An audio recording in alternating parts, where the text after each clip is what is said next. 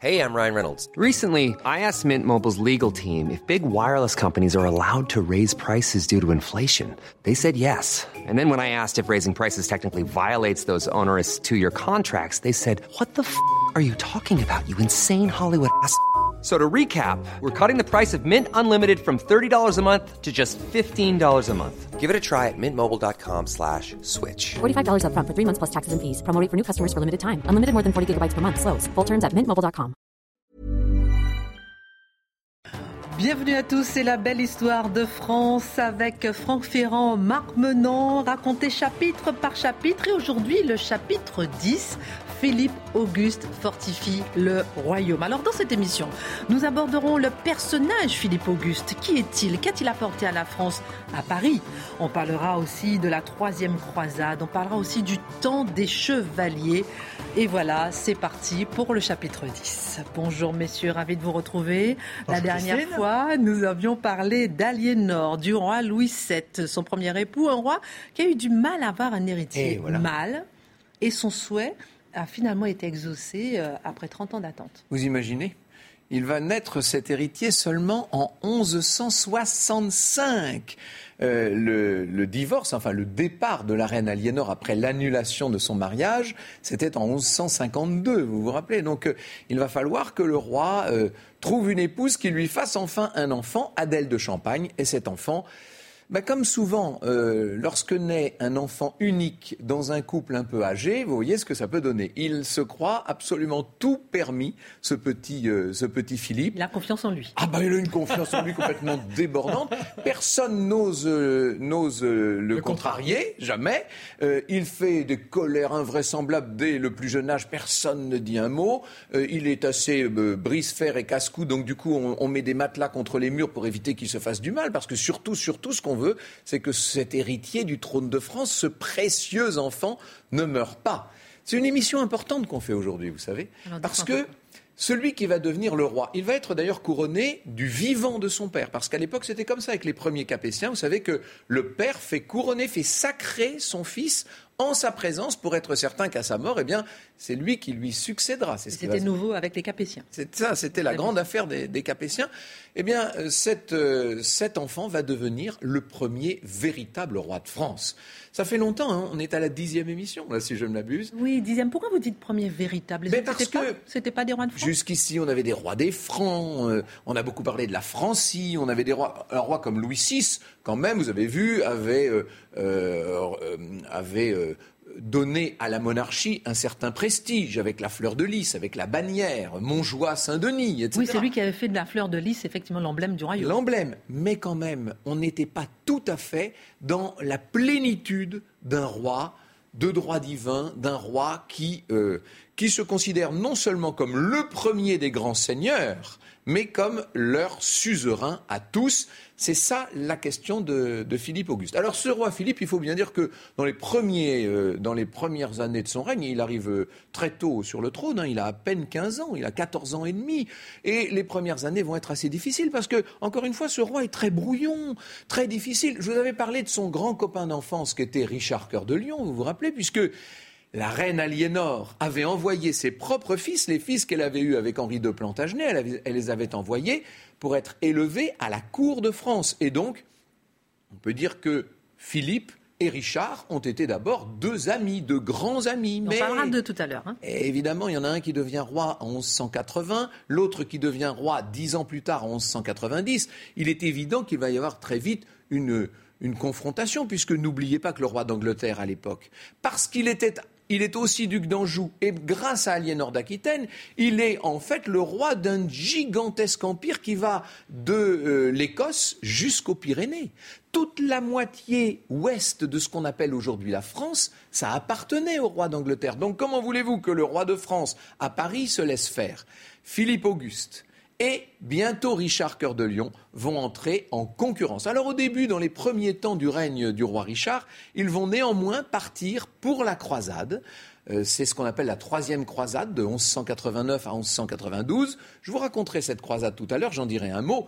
Mais ce qu'il faut savoir, c'est qu'aussitôt après cette croisade, Philippe Auguste, qui est rentré un peu en catimini, profite des circonstances pour récupérer le plus de territoire possible à son ancien ami qui va devenir son grand ennemi, Richard Cœur de Lion. Donc vous voyez que Richard Cœur de Lion a été fait prisonnier. Voilà, c'est ce qu'on va raconter. Il en profite. C'est ça, c'est ce qu'on va raconter tout à l'heure. Donc tout ça fait que les débuts du règne sont un petit peu brouillons. On a ce roi qui est très, euh, sûr de lui, très coruscant, euh, très brillant, mais qui, à côté de ça, n'est pas très bien organisé. Ça lui a valu beaucoup de déboires pendant la croisade. Et euh, le grand problème du, roi, du roi Philippe, c'est que ces mariages vont venir ajouter à la confusion générale et vont poser au royaume un problème quasiment insurmontable. Alors, dans un instant, on va parler de la troisième croisade. On parlera aussi de, de, comment dirais-je, du temps des chevaliers. On parlera de bien sûr, ça. Bien sûr. Voilà, on parlera de ce dimanche de Douvine, de ah, Bouvine, voilà, qui est très important, tout ça, parce qu'on va vraiment parler de Philippe Auguste. Mais effectivement, ces mariages. En quoi sa vie a été euh, tumultueuse et pourquoi ces mariages successifs et malheureux? Alors malheureux, mais je dirais qu'il y joue un grand jeu dans le malheur. Restons quand même, on peut préciser, Philippe Auguste, au départ, c'est pas embarqué sur le certificat de naissance. Oui, c'est Philippe II. Il devient Auguste parce qu'il étend son territoire et qu'il gagne toutes les batailles une fois que Richard Cœur de Lion a été rappelé. Euh, Auguste comme augmenté. Et ce titre d'Auguste, on peut dire qu'il le conquiert en, en, acquérant le Vermandois, l'Artois, contre le comte de Flandre, dont on aura l'occasion aussi de parler. Alors donc, les amours. Ah, grande histoire pour tout à chacun. On aime bien connaître ou envisager la petite princesse qui est révélée. Ah oh, elle est belle. Et en général, le roi est laid. Bien écoutez, je vous fais le portrait de ce qui attend Philippe. Philippe, il est petit, plutôt replaît rapidement. On l'appelle également le, le beau euh, le, comment, le, le, beau peigné, c'est-à-dire le mal peigné. Vous voyez, beau peigné, c'est dans le langage de l'époque, c'est pour ça que ça m'a fait un peu hésiter, j'avais du mal dans ma mémoire à, me rappeler comment on s'exprimait en ce temps-là. Donc le mal peigné, il est hirsute, etc., etc. Et Encore une fois, pardon, mais parce qu'on voit des portraits en même temps, les portraits qu'on voit sont totalement imaginaires. Hein, il faut toujours rappeler ça. Jusqu'au roi Jean II, Jean le Bon, jusqu'à Jean le Bon, tous les portraits qu'on aura de rois de France sont toujours des portraits imaginaires qui ont été faits au XIXe siècle, en l'occurrence. Hein. Alors donc, notre jeune garçon, il faut placer une scène qui révèle ou qui illustre parfaitement le côté grincheux et tempétueux du personnage. À 14 ans et demi, pour son sacre, on décide de se rendre à Reims. Alors on chevauche, il est là. Le papal Louis VII, malheureusement, est malade. Il est donc couché dans le palais de la Cité.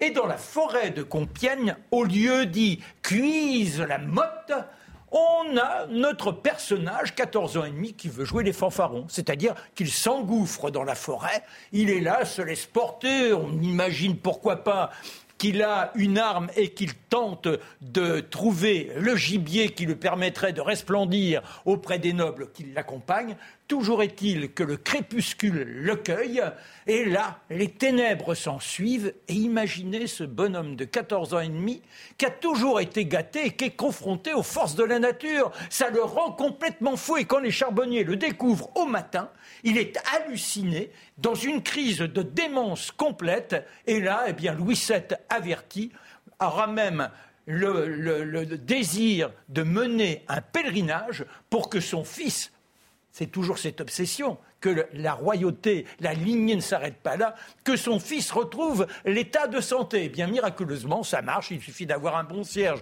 et une bonne prière, et voilà notre gaillard rétabli. Et la première chose qu'il fait, bah, c'est de se choisir une fiancée. Ben oui, alors? Bah, À 15 ans quand même, vous pensez bien. Et il ne demande pas conseil à papa, puisqu'il est dans un état quand même très moribond, pas non plus à sa mère, et il jette son dévolu sur Élisabeth de Hainaut. Ça lui permettra de gagner vers le haut, comme ça, des territoires. Oh, elle est belle, Élisabeth, tout de suite. Il a des coups de foot comme ça, vous avez bien compris. Hein. Toujours le cœur, ouais, ouais, le, cœur au tambour. Toujours stratège et intéressé. ah bah non, oui, bien sûr, mais quand même, il est, euh, il est merveilleusement bien surpris. Reste qu'au bout de quatre ans, il n'y a toujours pas d'enfant. Alors là, il bah, faut la répudier. Tiens, c'est la première fois, vous voyez Mais il n'accepte pas la moindre contrariété. Alors il l'avertit, elle devra gagner le couvent. Oh Mais Elisabeth, elle a du caractère, elle aussi. Alors on la voit un matin sortant du château de Senlis, un cierge à la main, décidément les uns et les autres attendent toujours que la divine surprise vienne arranger leur quotidien. Elle est en robe de bure noire et se rend d'église en église. Elle est extrêmement aimée, car quand le roi guerroie, souvent elle l'accompagne, et pendant que lui trucide les uns et les autres, elle donne l'aumône aux plus démunis. Elle est presque sacralisée, mais l'aventure lui vaut donc un excès de popularité. Philippe Auguste n'ose pas aller jusqu'au bout de sa décision, bien lui en prend, car le cierge sans doute a été efficace, car neuf mois après, Voici le petit Louis. Oh, on le retrouvera. Et malheureusement, il y aura un décès en couche. La croisade dont Franck nous a parlé, il en revient. Dont il parlera tout à l'heure, oui. Voilà. Oui, oui. Il nous revient. Et là, forcément, bah, il faut quand même un autre mariage. Et ses intérêts c'est de trouver l'allié qui lui permettra d'aller combattre euh, son adversaire, Richard Cœur de Lion. Il lui faudra en particulier des bateaux, il n'en a pas. Ah, mais chez les Danois, là-haut, ce sont quand même de grands marins.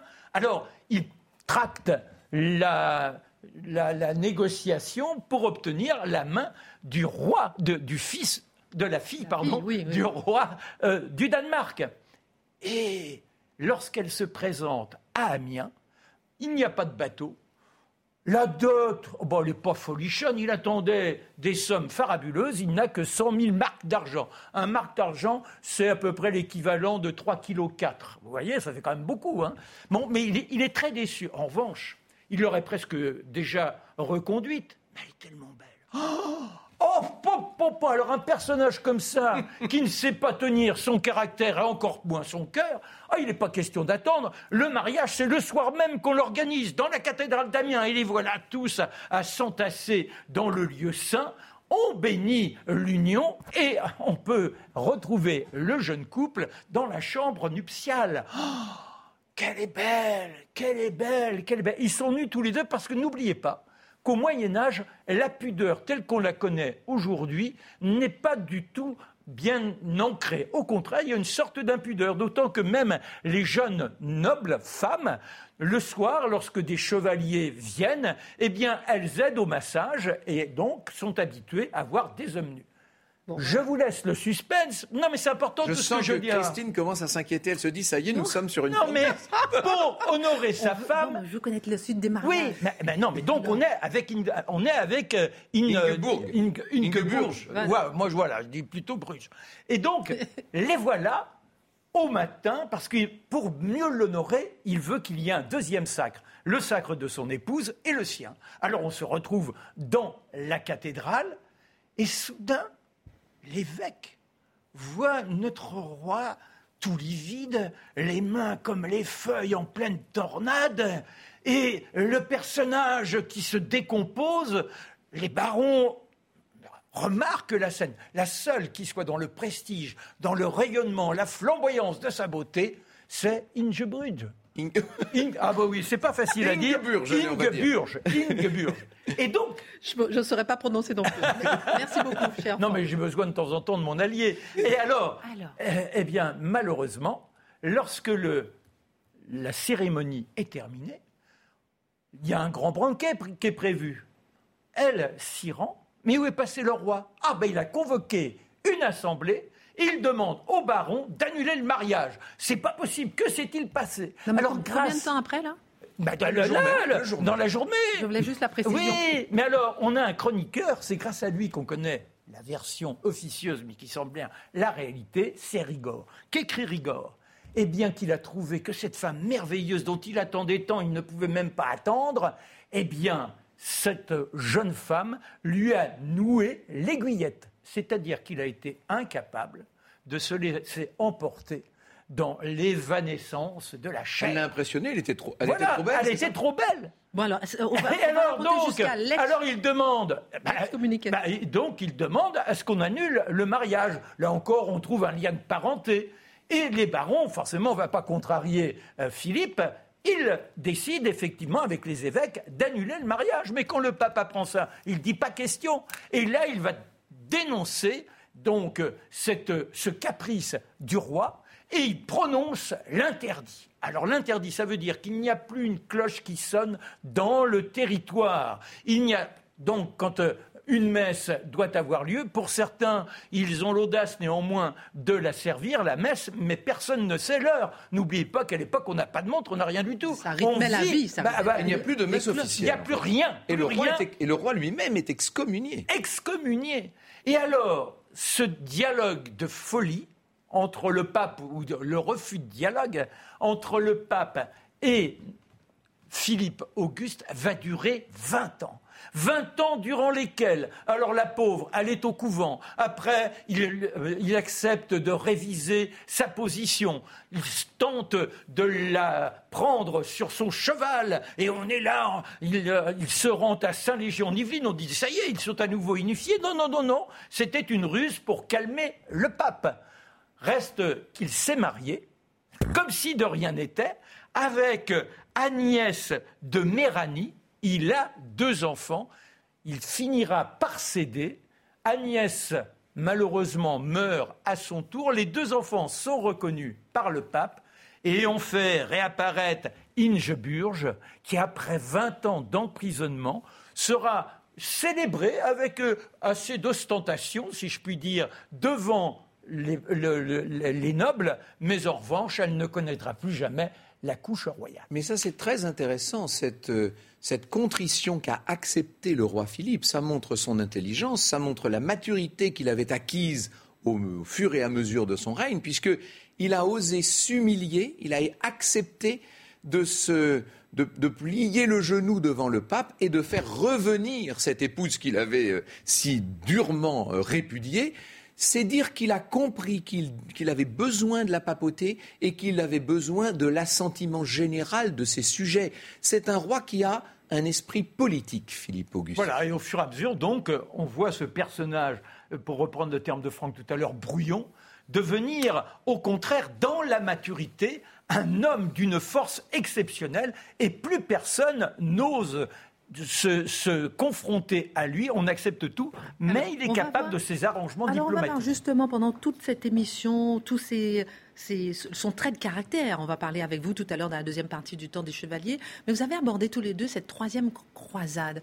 L'année, la semaine dernière, Ah vous oui nous avez parlé, défini un peu ce que c'est que la, la croisade. En quoi celle-ci, euh, Franck Ferrand, elle est importante, elle est Alors, la on plus avait- célèbre, elle On avait- marque la France. On avait parlé de la toute première croisade, hein, bien première. sûr, avec la fondation de ce royaume de Jérusalem et de ces, ces États latins de- du Levant, de Terre Sainte. Et puis, il y a eu la deuxième croisade, Avec un peu Aliénor, on calamiteuse. s'en souvient. vous rappelez, avec Aliénor et le roi Louis VII. Et là, nous sommes à la troisième croisade. Euh, L'empereur du Saint-Empire romain germanique, le roi d'Angleterre, donc euh, Richard, Richard Cœur de Lion. et puis donc ce roi de France. Mais il faut bien reconnaître que, alors qu'ils étaient euh, copains dans l'enfance, là maintenant, euh, quand on les met côte à côte, Richard et Philippe, le moins qu'on puisse dire, c'est que ça n'est pas à l'avantage de, Philippe de France.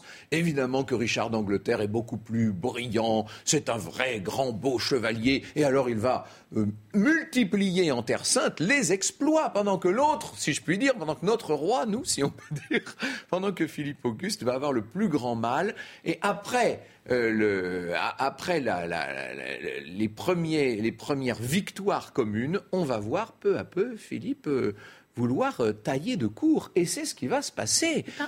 Aussi incroyable que ça paraisse, Philippe, qui prétexte de problèmes de santé, qui sont d'ailleurs tout à fait vrais, Oui, parce Il a qu'il perdu perd un œil. il perd- C'est-à-dire ses que. cheveux, mais ses- non, mais ses quand même, ongles. Voilà, il perd un œil. Il perd ses cheveux, mais ça correspond à ce caractère que l'on a déjà mis en évidence. De temps en temps, il a ces transes incroyables et qu'il l'emporte, dont il ne peut être maître. Et donc, il décide de rentrer en France. Et ce qui est terrible, c'est qu'il va passer voir le pape, il va passer voir l'empereur, il va passer voir le duc d'Autriche. Ça, c'est très important. Et à chacun, il va raconter que Richard s'est comporté comme un, mal, comme un malpropre, euh, qu'il a voulu euh, tirer la couverture à lui, si, si j'ose employer cette expression anachronique, que euh, Richard notamment ne l'a pas laissé combattre comme il aurait dû en Terre Sainte et qu'il essaie de, de manœuvrer en sous-main toujours déjà, déjà on a cette, cette méfiance envers l'Angleterre, vous savez, la perfide Albion. J'ai une petite question à vous poser pour revenir au début de la croisade. Comment Philippe Auguste, justement, et Richard Cœur de Lion, ils ont fait pour se mettre d'accord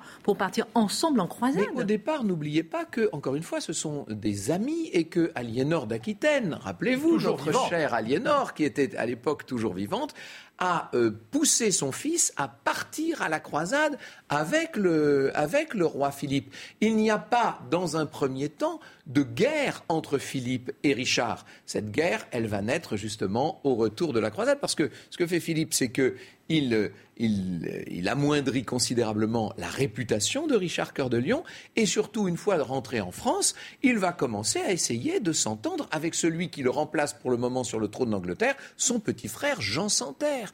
Et lorsque Richard, à son tour, rentre de la croisade, il a très bien compris qu'il n'est pas le bienvenu sur un certain nombre de territoires européens. Il essaie de, se montrer le plus discret possible. Il rase les murs, si je puis dire, mais il va être reconnu en Autriche. Il est arrêté par le duc d'Autriche, vous imaginez ça, et on va réclamer une rançon pour le libérer. Et pendant sa captivité, eh bien cette fois, Philippe montre ce qu'il avait derrière la tête. Il se lance dans la conquête du Vexin normand, qui est aux portes même d'une Normandie qu'il a bien l'intention de récupérer. Et quand Richard va enfin être libéré, vous vous doutez bien qu'il ne va pas le laisser faire. Et là, c'est la guerre. C'est la guerre. D'ailleurs, il y a cette phrase magnifique de, de Philippe Auguste à Jean Santerre. Il lui envoie une lettre. Il dit Attention, méfiez-vous le diable est lâché. Oui, le diable est lâché. Il va montrer ce qu'il fait, ce qu'il est capable de faire, le diable. Et notamment, il va bâtir, vous savez, aux portes, à, entre, à cheval, on va dire, sur le royaume de Normandie, et sur le duché de Normandie et le royaume de France. Il va bâtir cette extraordinaire forteresse inexpugnable qu'on appelle Château Gaillard. Et la grande affaire, ça va être. Construit en deux ans seulement. deux ans.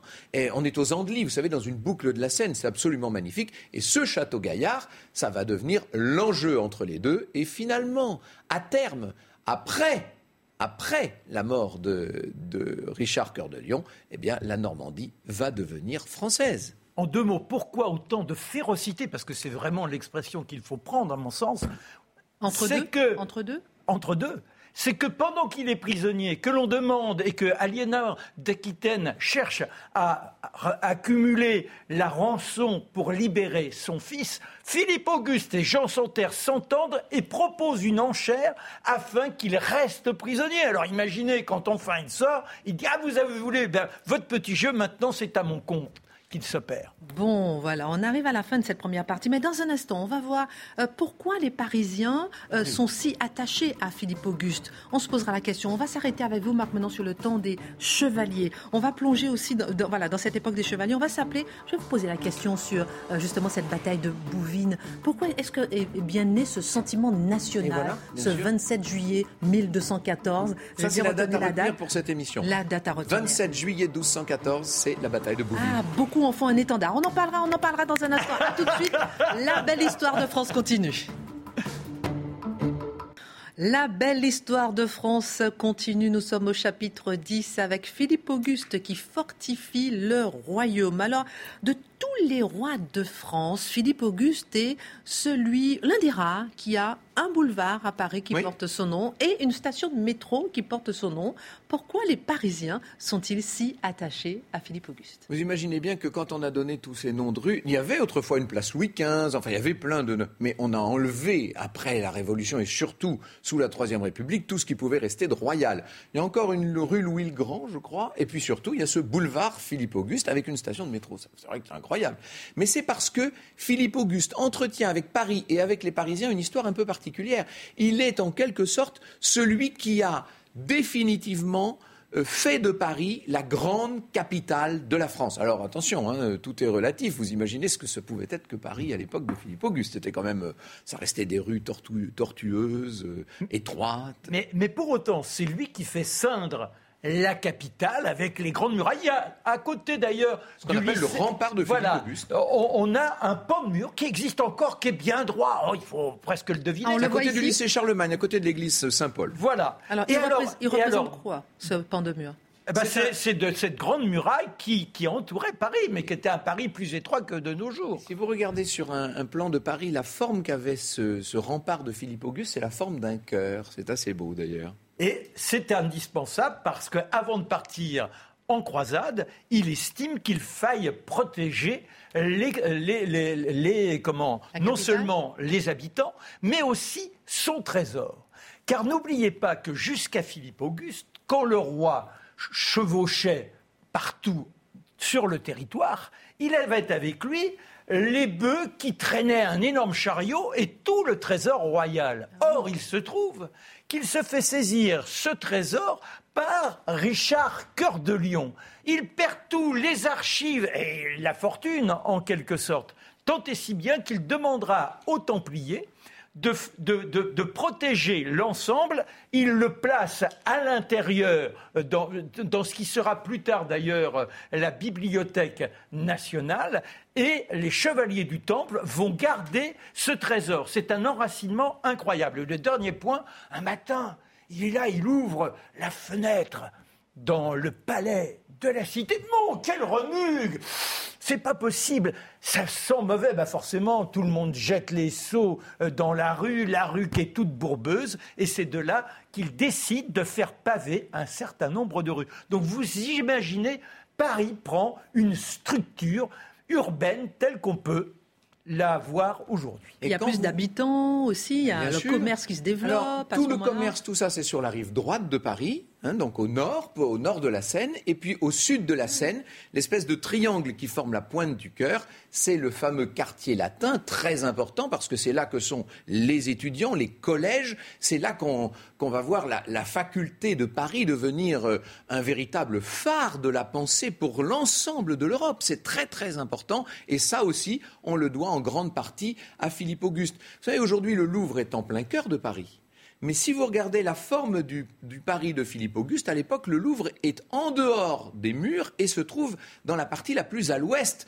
Quel est le but? C'est de protéger l'entrée de Paris face aux gens qui pourraient venir de Normandie ou d'Angleterre, évidemment. D'où cette grande tour du Louvre dont parlait Marc, où l'on installe les archives. Alors, la légende veut que ce soit à la bataille de Fredval que les, archives aient été euh, volées au roi. C'est probable, mais la vérité, c'est que Philippe Auguste, étendant le domaine royal dans des proportions folles, c'est qu'à sa mort, il a multiplié par entre 4 et 5 les territoires qui sont du domaine royal.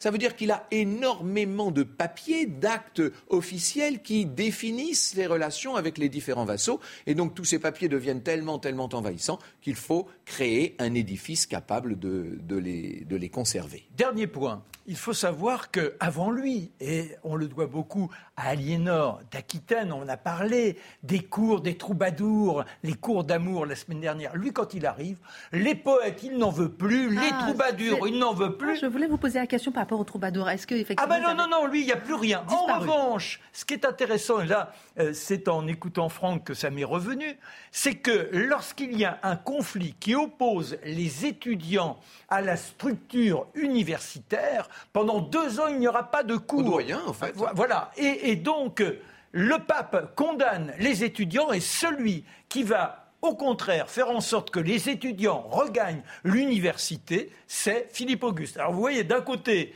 il est contre tout ce qui représente la célérité de l'esprit, et puis d'un autre, eh bien, au contraire, il veut qu'il y ait cette amplitude intellectuelle dans son royaume. Et dans, deux émissions, pas la prochaine où on parlera de Saint-Louis, mais celle d'après, la douzième, euh, qui sera consacrée au temps des cathédrales, on évoquera le rayonnement extraordinaire de la Sorbonne et on montrera à quel point tous les grands philosophes de cette époque étaient à Paris. Alors, messieurs, maintenant, on tourne vers vous, Franck Ferrand.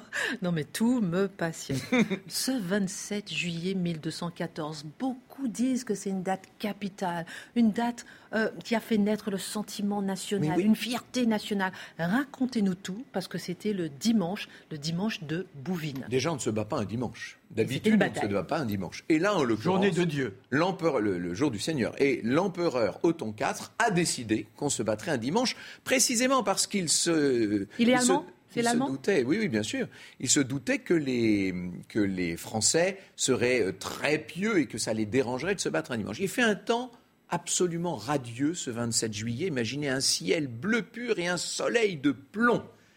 Et vous avez là, face à face, deux armées gigantesques, 40 000 hommes d'un côté, 25 000 hommes de l'autre. Sont des armées très importantes pour l'époque. Il y a 40 000, il y a 25. Alors les Français n'ont que 25 000, mais ils ont toute cette chevalerie très puissante. En on face, tout à l'heure. Plus de, plus de piétailles et d'infanterie, mais, mais beaucoup plus de monde, 40 000 hommes. Et ces deux armées, elles sont tellement proches l'une de l'autre sur un front qui fait plus de 3 km et demi de long.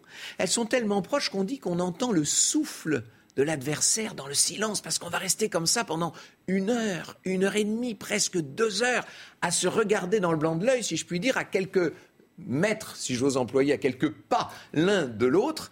Ces deux armées sont prêtes à s'affronter sous ce soleil de plomb. Tout le monde est en sueur. Et, pardon, Bouvines, c'est où précisément? Alors, Bouvines, c'est à côté de Lille. Et vous allez me dire, que fait le roi de France ben, à Bouvines? Eh bien voilà. C'est qu'en fait, il avait été plus ou moins l'allié de Jean Santerre, on en parlait tout à l'heure, le petit frère de Richard Cœur de Lion. On est maintenant bien longtemps après la mort de, Richard et Jean Santerre est le roi d'Angleterre. Et ce roi d'Angleterre qui a pris un peu de bouteille, il a constitué une grande coalition contre la France. Déjà, vous voyez, ça commence les coalitions. L'Angleterre, le Saint-Empire romain germanique plus le comte de Flandre, la Flandre à l'époque est une puissance très importante, et le comte de Boulogne. Toutes ces puissances viennent de s'allier contre le roi de France, et le roi d'Angleterre vient de débarquer à La Rochelle, il est déjà dans le Poitou et il est déjà en train de remonter pour aller euh, prendre en étau, si je puis dire, l'armée, ce qu'on appelle l'ost royal. Il se trouve que le fils de Philippe, son fils s'appelle Louis, c'est le futur Louis VIII, celui qu'on appellera le lion, le père de Saint-Louis. Ce jeune Louis est allé se battre sur la Loire et il a gagné la bataille de la Roche aux Moines le 2 juillet de cette année 1214. Et dès qu'un messager arrive au Louvre, arrive à Paris pour annoncer à Philippe que c'est gagné contre les Anglais, immédiatement Philippe se dit alors on peut se rendre dans le nord, en Flandre, on va aller battre le reste de la coalition et notamment les troupes impériales. Et voilà ce que fait le roi Philippe, euh, j'allais dire dans le nord. Euh, à l'époque, le roi, euh, l'empereur s'est installé à Valenciennes, le roi de France s'est installé à Tournai, et l'armée impériale est tellement impressionnante que Philippe euh, donne le sentiment de, s'en aller, de se replier sur l'île. il est juste à côté de l'île, à Bouvines, donc, et nous saluons les téléspectateurs de Bouvines qui nous regardent aujourd'hui. À Bouvines, euh, le roi est en train, euh, on pense qu'il est en train de préparer le repli vers Paris. Eh bien, pas du tout, parce qu'alors qu'il est en train de prendre une petite collation, on lui annonce dans cette matinée du dimanche, encore une fois, le jour où l'on ne se bat pas, on lui annonce que l'armée impériale, ça y est, est en train de faire mouvement. Elle se rapproche de Bouvines. Immédiatement, le roi ordonne. D'abord, il fait une petite prière très intense. Et puis, il ordonne que l'on monte à cheval. Il, euh, il va voir l'évêque Guérin. C'est un évêque qui commande les armées françaises à l'époque, figurez-vous. Il demande à l'évêque Guérin de lancer l'armée. Alors, quand je dis l'armée, vous avez l'os de France composé des chevaliers et de leurs propres hommes d'un côté. Mais vous avez aussi les milices communales. Ça, c'est très intéressant. C'est-à-dire que pour la première fois, on va voir, aux côtés de toute cette chevalerie féodale, se battre de simples, j'allais dire citoyens, de simples sujets français qui viennent des milices communales, qui sont là avec leurs grandes piques alors c'est un peu la piétaille, hein, vous savez, la force de la piétaille, nous dit Georges Duby, qui est l'historien de cette affaire, est dans sa cohésion. Et c'est vrai qu'il y a une vraie cohésion dans, ces, dans, ces, dans cette infanterie française. Première coalition. Alors, euh, coalition contre la France, la France va se battre avec ses chevaliers et ses, et ses fantassins. Et évidemment, euh, le, le, le défi c'est de se battre presque à un homme contre deux, vous imaginez. Et l'on compte beaucoup sur l'aile droite de l'armée française, parce que c'est cette aile droite qui pourrait, de l'autre côté, sur la gauche, là-bas, euh, donc euh, à l'ouest, si vous préférez, il y a un, cours d'eau qui empêche qu'on passe. Mais on pourrait déborder l'armée impériale par la droite. C'est ce que va essayer de faire Philippe Auguste. Mais Pendant ce temps-là, l'empereur Othon IV, lui, attaque sur le centre du dispositif. Il entre comme une espèce de, de coin qui entrerait, qui ferait la brèche dans l'armée française. Il veut aller où? Jusqu'au roi. Parce que l'ambition de l'empereur, c'est d'arrêter le roi Philippe. Et on voit le roi Philippe qui bientôt est entouré de fantassins, j'allais dire allemands, en tout cas impériaux. Et il se bat avec sa grande épée. On dit toujours qu'à Bouvines, on se battait à coups de masse, de masse d'armes. C'est vrai qu'il y avait des gourdins, des gourdins ferrés.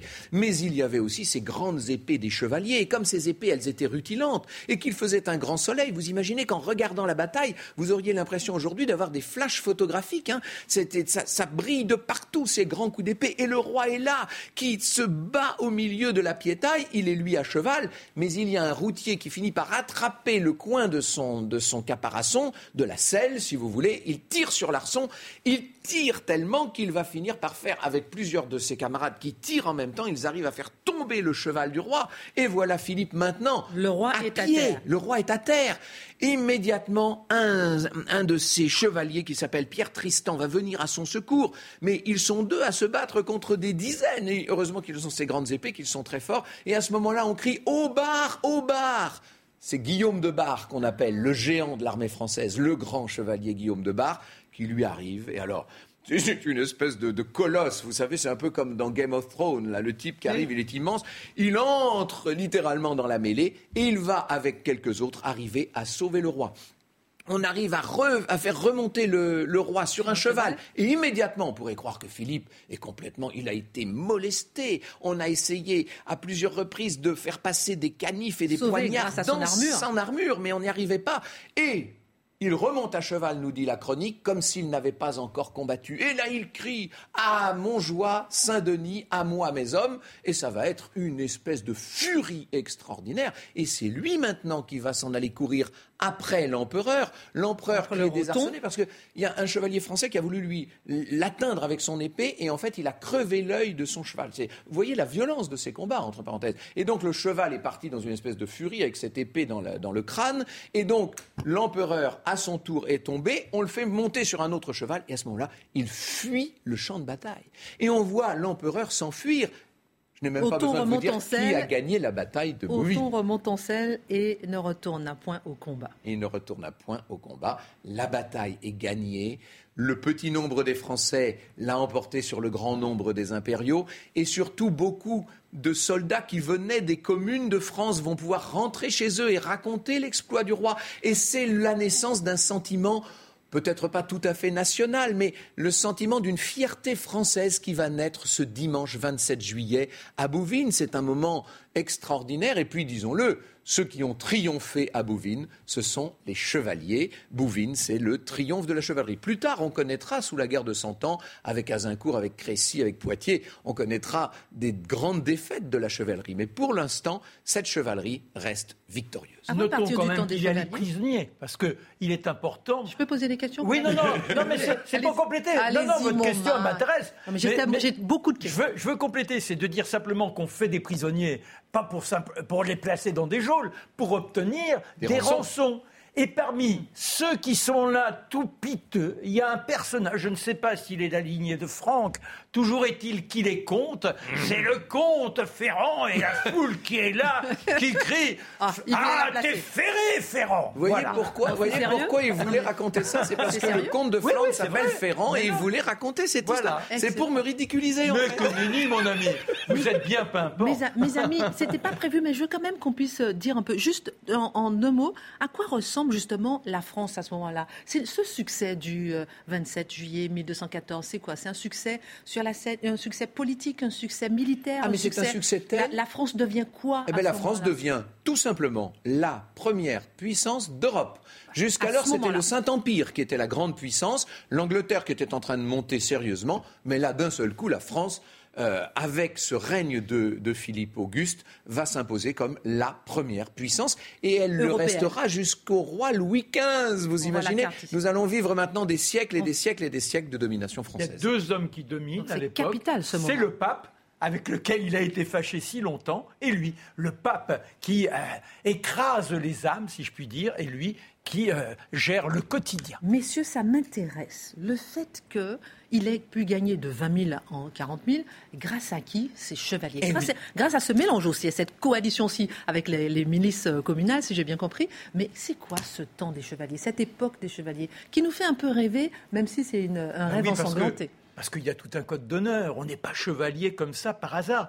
Et on pourrait imaginer que ce sont uniquement les nobles qui sont chevaliers. Je dirais que celui qui a la chance de posséder suffisamment d'argent peut s'acheter un cheval et euh, avertir le seigneur qui domine les terres qu'il exploite, qu'il est à son service, qu'il est donc son vassal. Alors ça, c'est surtout vrai euh, au 9-10e siècle. Voilà. Évidemment, à l'époque de, de Philippe Auguste, ça allait de moins en Non, moins. non, mais bien c'était pour dire À l'origine. Voilà, à l'origine. Et donc, vous pouviez passer d'écuyer à chevalier, c'est-à-dire que c'était entré dans la noblesse grâce au courage, grâce à la fougue. Alors comment ça s'organise? C'est toute une cérémonie, mais ça montre bien l'importance du personnage dans l'imaginaire de l'époque. Comment on estime qu'obligatoirement, si vous êtes chevalier, vous êtes révéré. Alors, il vous faut une sorte de purification. Si le châtelain pour lequel vous avez combattu et accepté d'engager votre vie vous estime digne d'obtenir ce titre, il y a une grande cérémonie au château. La On veille, l'adoubement. l'adoubement. La veille, c'est le jeûne. Il n'est pas question de se sustenter de quoi que ce soit. À une époque, on ne dispose pas de grands moyens d'hygiène. Eh bien, il y a le bain. Vous voyez, il y a cela.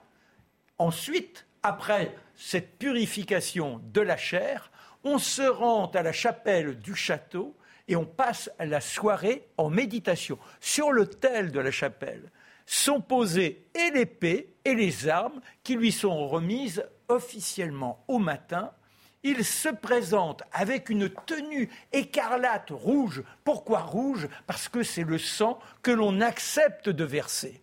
Et là, je ne vais pas vous détailler tous les éléments qui lui sont remis au fur et à mesure, le baudrier, le, le casque qu'on appelle l'aume, H-E-A-U-M-E. Ça, c'est pour les, les- les plus jeunes qui nous écoutent. Et puis, ensuite, lorsqu'il a tout cet équipement, il s'agenouille devant celui qui est son parrain, qui lui offre cette distinction. Le parrain lui inflige un coup derrière la nuque, on appelle ça la colère, un coup relativement violent, pour montrer, vous voyez, qu'il y a une déférence vis-à-vis de celui qui vous offre cette légitimité, cette resplendissance par rapport aux uns et aux autres. Juste après, vous avez les grandes euh, euh, manifestations équestres. Vous êtes sur votre destrier, on a la quintaine, c'est-à-dire sur un poteau, un pantin qui est là. Il est placé de telle sorte que si vous ratez le pantin, il vous tombe sur la tête, et bien qu'étant là en, est- en- en attente d'applaudissements et d'exclamations, vous êtes ridiculisé, ce qui ne vous retire pas le titre de chevalier, et ça se termine, bien évidemment, comme toujours en France, par de grandes ripailles, et quand Et on fait bonbons. euh, ben voilà, les ripailles. Et quand euh, Philippe Auguste n'est pas là, quelques troubadours participent à, à cet instant merveilleux avec les trompettes, les mimes et les jongleurs. Et le temps des chevaliers, c'est au Moyen-Âge, donc de 900 à quoi 1500 à peu près Alors la, fin des chevaliers, vraiment ce qui va euh, signer leur arrêt de mort, si je puis dire, c'est la bataille d'Azincourt en 1415, parce que là ça se passe vraiment très mal.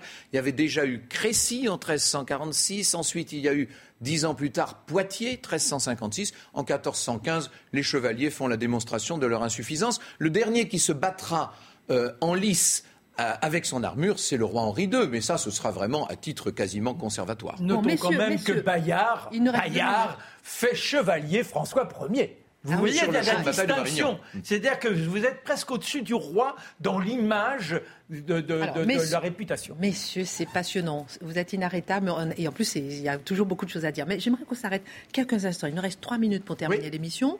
euh, Pour parler de quand même des petites taches d'ombre. euh, Mais il y en le a règne- beaucoup, hein, il y en a Voilà, beaucoup. voilà, dans le règne de Philippe Auguste. Oui, le grand pape Innocent III de l'époque de, de Philippe Auguste va lancer une croisade un peu particulière, parce que ce n'est pas une croisade en Terre Sainte, c'est une croisade contre des hérétiques qui se trouvent dans toute la région, on va dire, du sud de la France, pour aller vite, que nous, nous appelons les cathares, qu'à l'époque on appelait les albigeois, qui avaient une qui avaient une religion un peu particulière, qui était considérée comme totalement hérétique par l'Église catholique.